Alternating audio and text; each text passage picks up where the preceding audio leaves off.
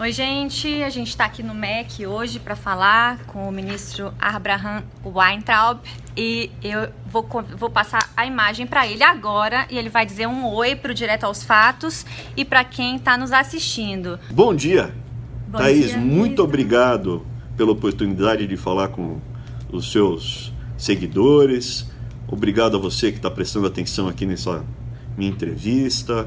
Sou todo, estou toda à disposição. Por favor, Thaís. Ministro, a gente vai daqui a pouco ouvir o senhor falar na coletiva de imprensa sobre o PISA. É, o senhor pode adiantar só rapidamente o que, que vai acontecer? Sim. A primeira coisa é que eu queria ressaltar a importância do trabalho que você, Thaís, ou outros jornalistas independentes estão fazendo. A mídia antiga, ela tá podre, ela tá estragada e ela tem um viés fortíssimo. O que que acontece? Para você manter os prédios que você tem, ah, Estadão, Revista Veja, manter a Folha, manter Rede Globo, aquelas estruturas gigantescas, você precisa ter propaganda, porque hoje em dia eles cobram assinatura 99 centavos por mês. Então isso não paga as estruturas. E isso faz com que é, certos grupos oligarcas consigam, às vezes, influenciar, sim, a linha editorial. O que, que acontece? No PISA, a última mentira. Eu havia dito que provavelmente o Brasil ficaria em último lugar. Aí saiu hoje e eles estão mentindo assim, deslavadamente, mas assim, na cara dura. Ministro errou, não ficou em último lugar. Veja, na América do Sul, né? Na América do Sul, são três provas de matemática, de ciências e de leitura o Brasil ficou em matemática em último lugar. Todos os países da América do Sul ficaram na frente do Brasil. Absolutamente. Em ciências, o Brasil também ficou em último lugar na América do Sul. Absolutamente em último lugar. E a última prova, que é de leitura, o Brasil não ficou em último lugar. A Argentina ficou em último lugar e o Peru ficou em último lugar. O Brasil ficou acima da Argentina e do Peru. Na média das três, o Brasil está em último lugar, não tem o que discutir.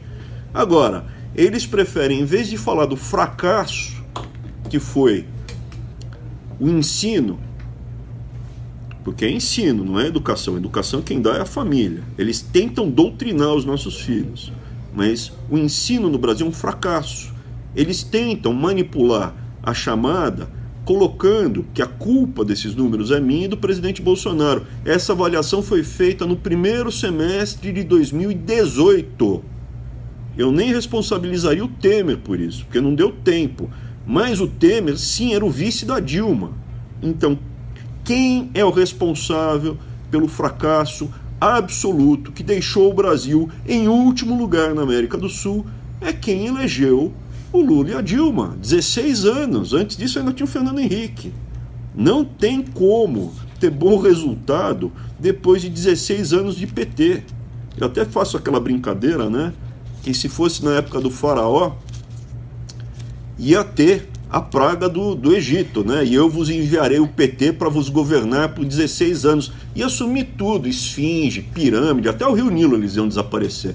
Então, assim, veja, o resultado é trágico. Desde 2009, nós estamos, os indicadores 2009, estamos estagnados.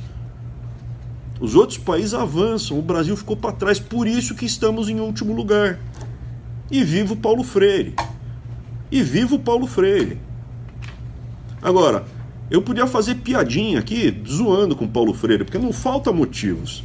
É feio, é ridículo e só gera resultado ruim. Mas o assunto é muito sério. O assunto é muito sério. Isso daqui é uma das razões pelo Brasil, do Brasil estar tá numa situação tão dramática.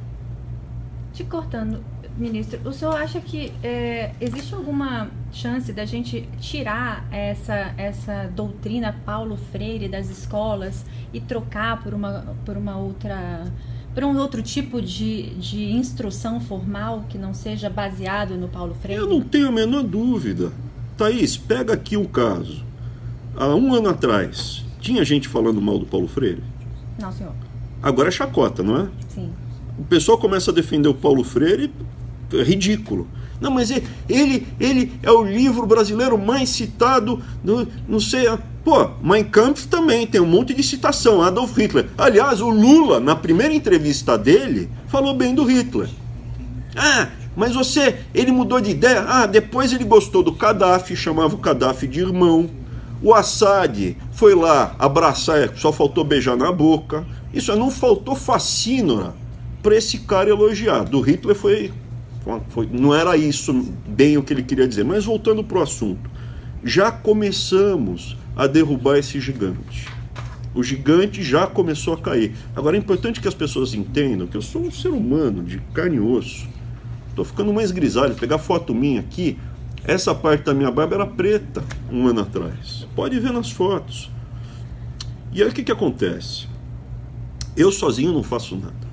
Às vezes aparece, manda, ah, meu filho foi admoestado na escola, meu filho está sendo. Pô, vai faz um boletim de ocorrência, vai falar com o diretor da escola, vai brigar, documenta isso e manda para mim. Às vezes aparece estudante de uma federal, ah, o reitor não está pagando a bolsa alimentação, porque eu sou pobre, me manda esse comprovante que eu vou pegar isso daqui e vamos pegar esse reitor. Eu tenho medo. Pô, assim, é, a mãe, ah, mas podem perseguir os meus filhos. Pô, eu tenho três crianças pequenas, eu não posso mostrar o rosto das minhas crianças. Eu não sou o Batman, não sou super-homem, pô. Eu não tenho Batmóvel. Eu, eu topo ir pra briga, mas vocês têm que me dar apoio. Vocês têm que brigar nas escolas. Os professores doutrinadores têm que saber que tem hoje em dia um grupo de brasileiros dispostos a lutar pela liberdade. Eles já sabem disso, por isso que eles estão acuados e estão me atacando. É verdade. E temos boa notícia com Pisa ou... Não, só notícia Não. ruim, é 2018, só notícia ruim. Notícia boa é que assim, é o ponto de inflexão. Se você olhar daqui a 10 anos, fala o que, que aconteceu em 2019? Ah, elegeram um presidente que botou um doido lá no MEC que resolveu enfrentar o sistema e tinha o um apoio da população.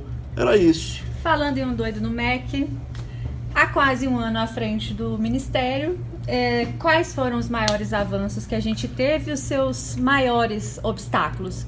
Olha, eu diria o seguinte: a primeira coisa foi analisar os problemas. Eu não estou um ano, né? Porque eu entrei em 8 de abril, né? Me dá uma trégua aqui. Quase. É. Sendo que tem um detalhe, né? Na transição, eu já estava na transição, eu era o secretário executivo da transição. Eu participei da estruturação do governo inteiro, participei da elaboração do plano de governo, então era meio que um coringa, né? Eu podia ser deslocado para diferentes áreas no governo. Acabou que o Vélez, que é uma ótima pessoa, hum, aqui é isso daqui é inacreditável, o tamanho dessa estrutura e o aparelhamento. O INPE, que é o responsável por fazer o ENEM, é aparelhado até a medula, entendeu? o Enem é uma prova. O Enem saiu sem aquela loucura que teve no passado. O Enem foi um sucesso absoluto em termos de conteúdo, de questões, estruturação, custo e quantidade de problemas, que foi zero. A gente teve um probleminha só, que foram duas pessoas lá no Ceará que tentaram sabotar, não conseguiram. E agora estão conversando com a Polícia Federal. Esse é uma boa. Esse é um dos exemplos. Outro exemplo, a gente começou a apresentar, logo em abril, uma semana depois, a gente começou a reestruturar justamente essa parte de alfabetização. Porque como eu consigo melhorar os índices das crianças, dos jovens que fazem a prova do PISA aos 15 anos? De saída. Quando ele está com 14, já era. Sim. Então, o Nadalim criou a Política Nacional de Alfabetização. Isso foi em abril. E esse ano conversamos com todas as secretarias estaduais e municipais do Brasil para começar a implementar um uma reprogramação, treinamento, é, é, atualização dos professores pelo Brasil inteiro. 130 mil escolas do Brasil tem. Como você faz isso? Só tem um jeito de fazer isso: pela internet. Qual o probleminha? Não tinha escola, praticamente era exceção, escola pública ligada à rede. Isso acaba. 30 milhões de crianças que estudam escola pública no Brasil, a partir da volta às aulas, vão estar conectadas. 100% das escolas nas zonas urbanas, onde tiver internet, vão estar conectadas, em banda larga. com computador, Wi-Fi, né? Uma estruturinha para ter pelo menos onde eu treinar os professores, aonde, onde atualizar, mudar. E a outra coisa, 50% das escolas rurais vão estar conectadas, mas aí via satélite. Então, esse é outro avanço que teve. A partir do ano que vem, a gente começa a mudar, a limpar, a, a, a tirar esse ranço paulo freiriano. Será que existe essa palavra? Mas a gente tem que usar bem. O Paulo Freire, ele é tão ruim, tão ruim que ele é bom. Bom é uma delícia bater nele. É uma delícia. Se fosse mais ou menos, era mais difícil.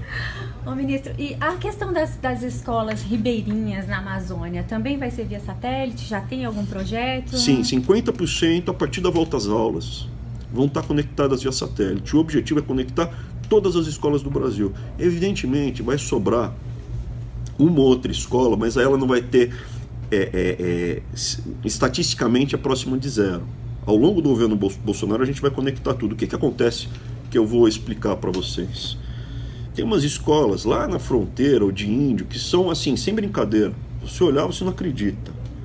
É uma tapera de pau a pique, barro com buraco, palha em cima e umas carteiras quebradas. E nesse local, entre aspas, ensina-se é, multisseriado, né? Que são primeiro, segundo, terceiro, quarto, quinto. Quem aparecer na frente vem, vem aqui, põe para dentro. Então, aquilo não é uma escola. Aquilo a, a, gente vai ter que juntar algumas, criar uma escola de verdade na região. Já tem o plano e aí sim mudar a estrutura. Esse ano nós tivemos que enfrentar o contingenciamento e foi um desafio gigantesco que se acompanhou. Sim. O fato de, de trazer à tona a verdade dos números, de quanto ganha o professor universitário brasileiro. Professor universitário brasileiro, federal, na privada, na, na universidade privada não, no federal, ele ganha a mesma coisa em euros, fazendo câmbio, que um professor de uma universidade pública em Portugal, na Itália. Tudo bem, tudo bem, se ele produzir a mesma coisa, já, só que não produz. E a segunda coisa, um professor do ensino básico na Itália ou em Portugal, ele ganha pouco abaixo do que o professor universitário. O universitário vai ganhar uns 3.500 euros, o professor do ensino fundamental, que vai pegar na, no seu, na mão do seu filhinho para ensinar a ler e escrever, ele vai ganhar 3 mil euros.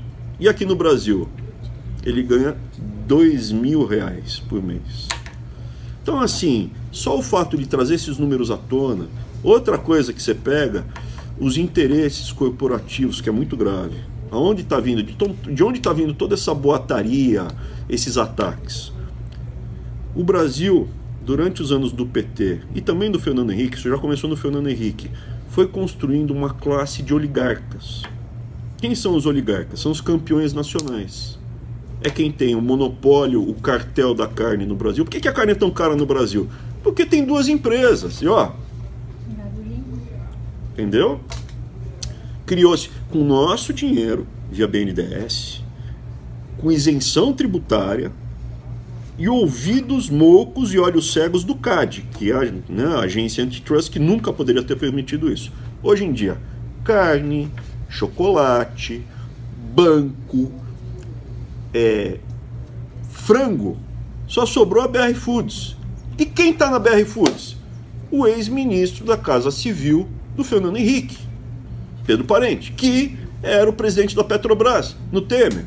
Quando você começa a olhar, são sempre os mesmos nomes e a economia inteira vai ficando oligopolizada, monopolizada.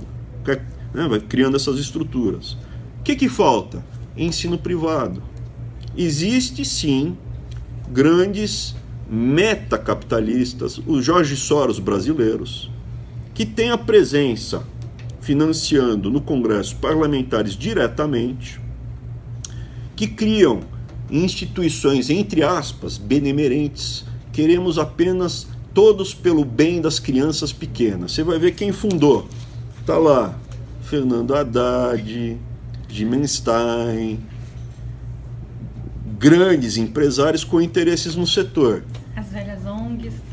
E eles querem o quê? Eles querem sim fazer mais um monopólio aqui no Brasil. Qual é? Da educação do ensino privado. Então, esse, esse são algumas coisas que a gente vai se deparando, né? Você pega essas instituições de benemerência, onde vem uma senhora, uma, vem uma mulher com aquele colarzinho de pérola, ah, as crianças estão... Vai ver, pô, 25 milhões de reais que ganhou aqui do MEC, pô, tá louco, mas não é benemerente, não é caridade, não. Eu tô aqui pela bondade. Então, a gente viu nos outros, nos outros governos, é, os anteriores, uma coisa bem voltada para o ensino superior. Sim. Quais são os nossos projetos para pré-escola? Vamos lá. Então vamos lá. A gente tem que mudar o software, a programação para alfabetizar as crianças. Foi mudado. Estamos investindo para universalizar creche para escola. Porque a criança não pode chegar no primeiro ano sem saber segurar numa caneta. Filho do pobre chega sem ter tido contato nenhum com creche pré-escola. São 2 milhões de brasileirinhos e brasileirinhas que a gente precisa botar na creche na pré-escola. 2 milhões. Isso vai ser feito durante o primeiro governo, primeiro governo do presidente Bolsonaro. E quando chegar no primeiro aninho, tem que ser alfabetizado com um método que funciona, como em Portugal. Todos esses simpósios e preparação para o treinamento dos professores foi feito esse ano. É grande fazer um ponto de inflexão, em um, um U-turn, como diriam os americanos, 180 graus. Isso foi feito esse ano. Além disso, o projeto de escola cívico-militar.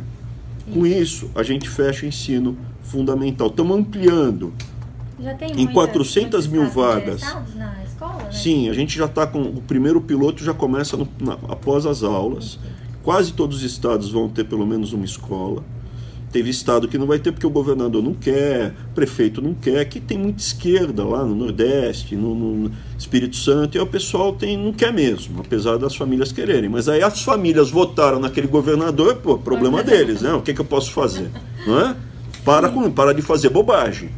Mas voltando, e, e a gente está ampliando pela primeira vez em muitos anos em 400 mil vagas de ensino integral. Voltamos a ampliar o ensino integral.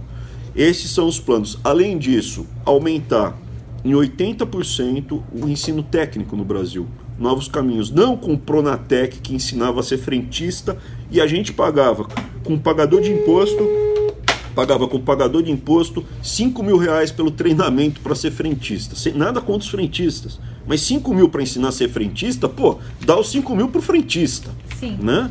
Estamos é, com novas profissões, drone, é, pilotar drone, reparar drone, é, é, é, construir drone, várias outras profissões modernas que, que atuam nas áreas que a gente tem vantagem competitiva, ampliando de 1 milhão e 800, eram 2 milhões de vagas alguns anos atrás, está caindo o ensino técnico, ampliar de 1, 1 milhão e 800 para 3 milhões e meio, então 3 milhões e 400, perdão.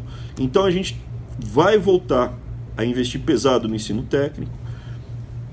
E para o ensino superior, temos o Futurice para as universidades privadas e a autorregulação, perdão, o Futurice para as universidades federais e a autorregulação para as universidades privadas, porque 80% dos brasileiros que fazem ensino superior fazem nas universidades privadas e elas têm muita burocracia que tem que enfrentar, tem muita é, tem um emaranhado de regulações que muitas vezes não serve nesse emaranhado, nessa rede.